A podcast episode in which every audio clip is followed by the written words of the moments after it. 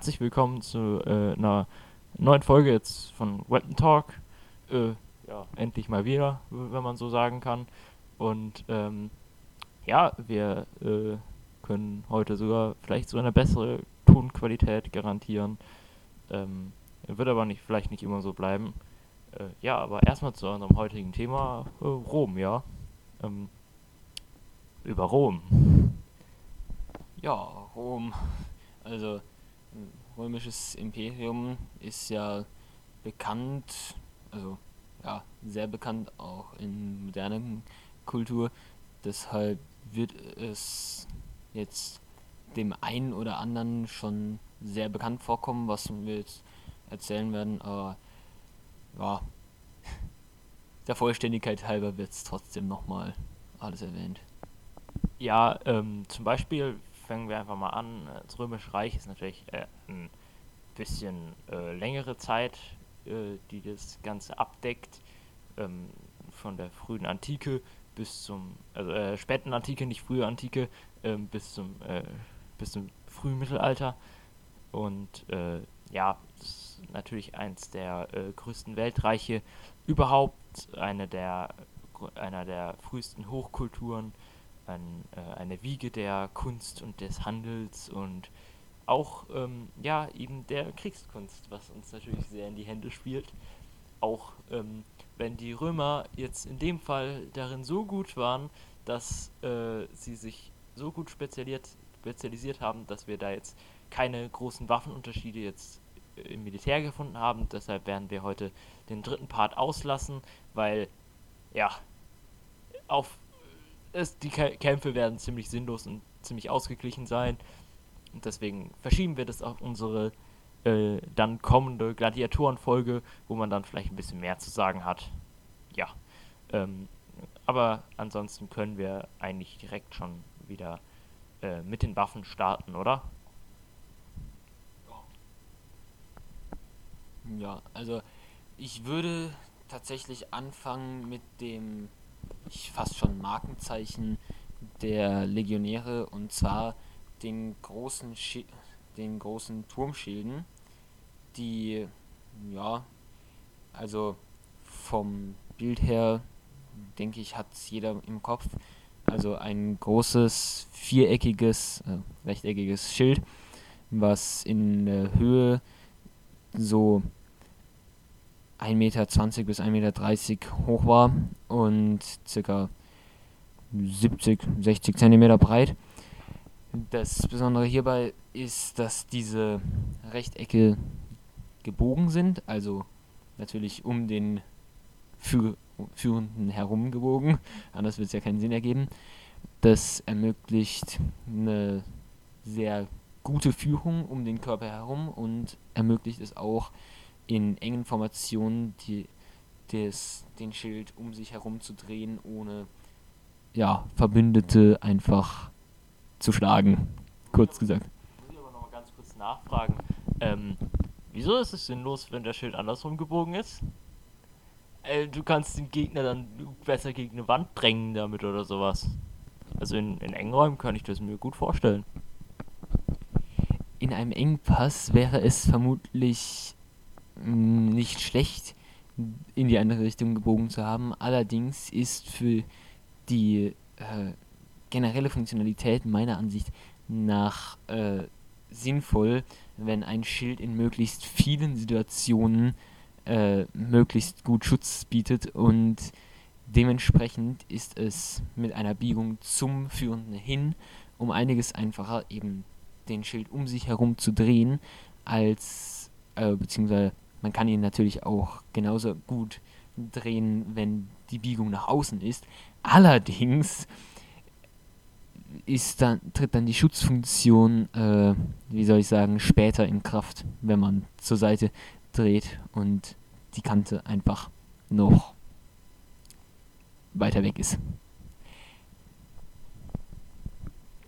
Gut, so viel dazu. Ähm, also so viel zu der Biegung.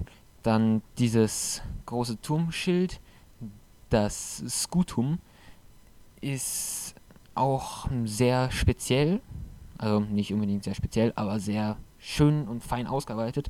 Und zwar waren, wurden diese aus drei hintereinander verleimten Holzschichten hergestellt, die deren Faserungen immer 90 Grad gedreht zueinander verliefen, was eben sehr gut dem Splittern vorgebeugt hat. Und um diesen Splitteraspekt noch weiter, ähm, wie sagt man, zu vermindern, Dankeschön, um diesen Splittereffekt noch weiter zu vermindern, wurden auf die Außenseite teilweise Filz, teilweise Rohholze geklebt. Und ja, die wurden dann bemalt.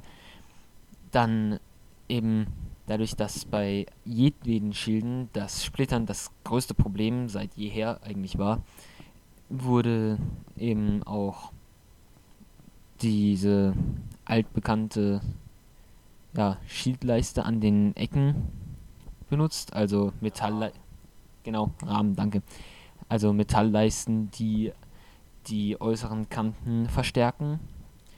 Und ja, geführt wurde es durch mit einem Griff mittig, der durch einen ja, Stahlbuckel, salopp gesagt, geschützt wurde, der ja meiner Ansicht nach ist es ein bisschen unpraktisch, aber Historiker meinen, dass man auch damit den Gegner gut rammen konnte. Ja, also das ist nicht so gut, weil wenn man jetzt mal anschaut, wie weit der vielleicht raussteht, die paar Zentimeter und auf der Höhe willst du auch niemanden treffen mit dem Schild. Äh, ich weiß nicht. Das wird ja praktisch von der Kleidung schon absorbiert, so ein kleiner Hubbel. Ich weiß nicht. Ja, dahingehend gibt es auch Theorien, dass es, dass diese Buckel auch mit Stacheln besetzt sein hätten können. Aber wie gesagt, ich denke, dass das in einem Kampf relativ unpraktisch gewesen wäre. Ja, vor allem, weil die, vor allem, weil die ja in einer Reihe stehen und äh, wenn du dann, wenn dein Hintermann dich dann die ganze Zeit in den Rücken piekst, ist es ja ein bisschen doof, oder? Dem stimme ich zu. Ja, aber so viel, so viel zu den Scooten. Also zum Scutum. Zu den großen Turmschilden. Ja. Ähm, ja, dann würde ich einfach mal den ähm, Gladius übernehmen und ähm, ich glaube halt, dass es der Gladius halt so ziemlich ähm, auch einer der bekanntesten Waffen ist. Gladius heißt ja einfach nur Schwert und das ist ziemlich offensichtlich, was es darstellen soll. Es ist ähm, eben ein Kurzschwert ohne eine richtige Parierstange ähm, mit einem ja relativ großen Knauf, der ist ungefähr so groß wie die Parierstange in Anführungszeichen und ähm, ja, eben so nicht mal nicht mal einen Meter lang oder ein bisschen größer, also um einen Meter rum vielleicht.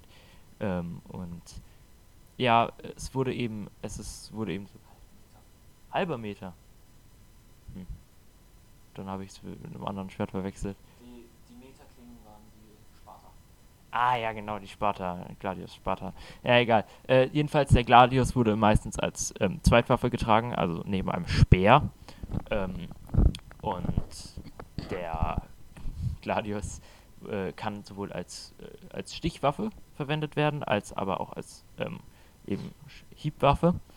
Ähm, wurde auch, äh, also historisch gesehen, in beiden Weisen benutzt.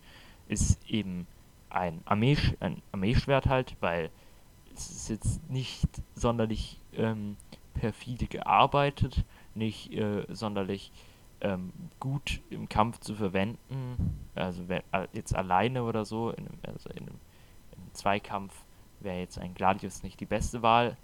Ähm, allerdings ist es natürlich erstens leicht zu transportieren, zweitens leicht herzustellen ähm, und drittens in der Formation auch ziemlich effektiv, ähm, wenn mehrere Leute eben mit Turmschilden und Gladius bewaffnet sind.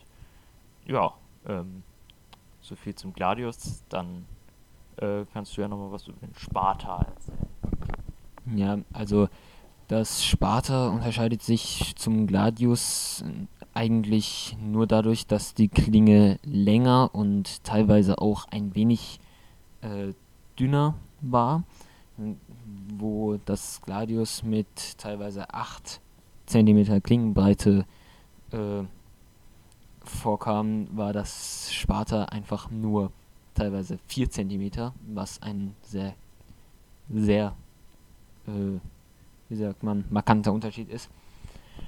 Und ja, das Sparta kam vor allem dann, ich sag mal, in Mode im römischen Heer, als die ja, traditionellen Feldschlachten, also sprich Schildkrötenformationen, die jeder kennt, und ja, Heere, die aufeinander prallen, als die eben mehr und mehr zurückgestellt wurden und durch zum Beispiel in den germanischen Wäldern teilweise durch Scharmützel und kleinere Gefechte und eben auch an Grenzposten die Gefechte ja, abgelöst wurden, sage ich mal. Und in diesem Zusammenhang, wenn man in kleineren Truppen kämpft oder gegebenenfalls sogar alleine, ist halt eine Klingenlänge von einem halben Meter des Gladius sehr fragwürdig und unvorteilhaft und dementsprechend wurde da auf das Sparta umgestiegen. Äh, auch eine weitere ja, Besonderheit des Sparta ist, hm, ja, es fällt vielleicht nicht direkt so auf, aber der Griff ist ziemlich kurz. Also die Hand passt nicht ganz an den Griff, sondern nur zu einem Teil.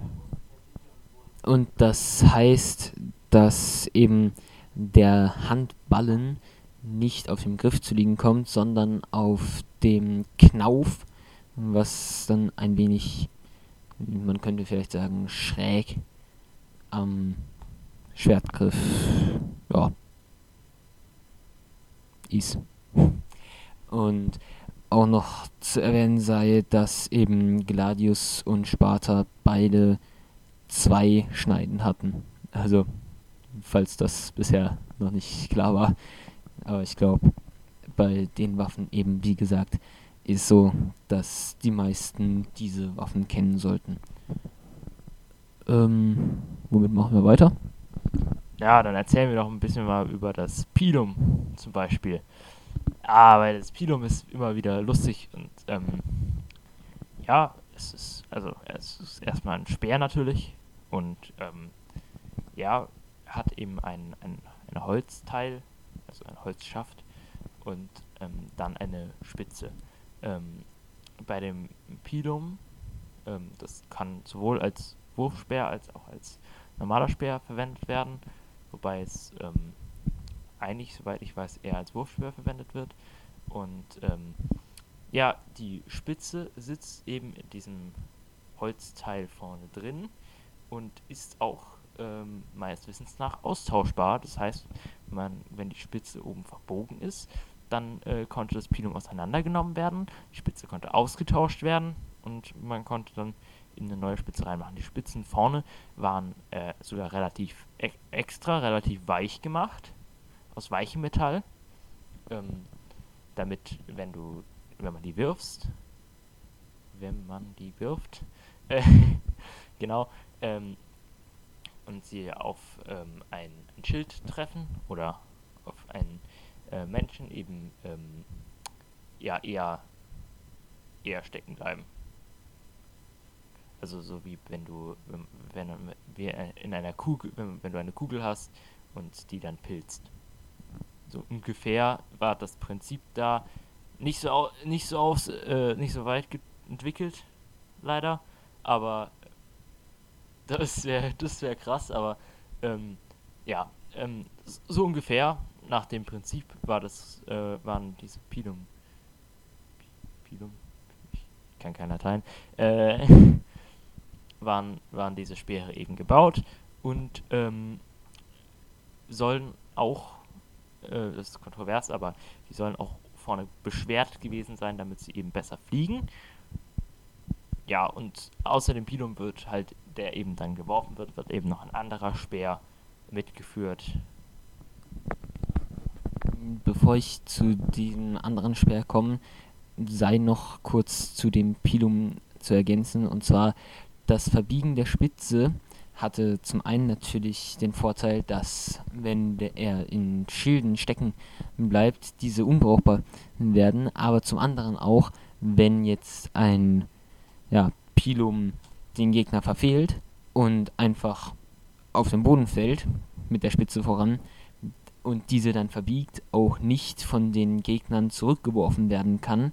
Also so im Prinzip hat der, man könnte sagen, dass der Pilum eine Friendly Fire Funktion hat. Naja, also Friendly Fire nicht, du konntest deinen Kumpan immer noch hinten an der Kopf werfen, aber äh, ja, zurück kann ich backfiren.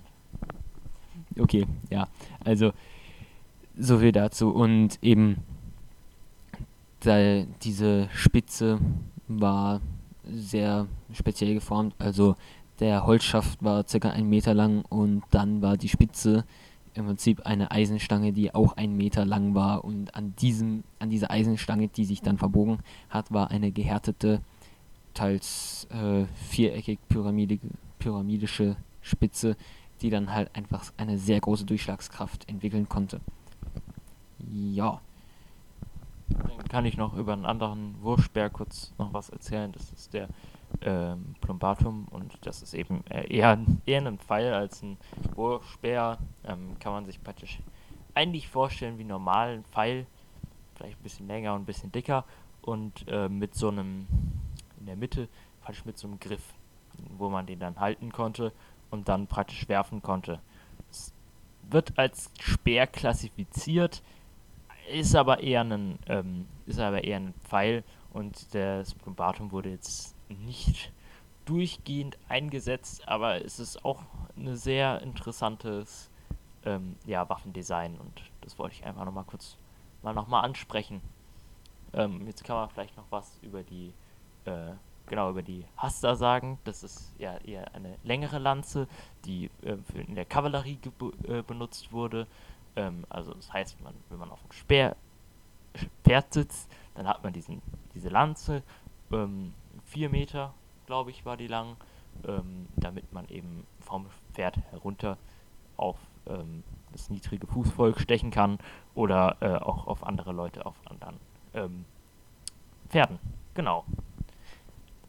Ja, ich glaube aber, äh, dann hat, dann kann man noch was zu dem, zu einem Rundschild sagen, das vor allem von Hilfstruppen benutzt wurde, also ähm, eben Truppen, die nicht zur eigentlichen Armee gehören, aber praktisch irgendwie doch.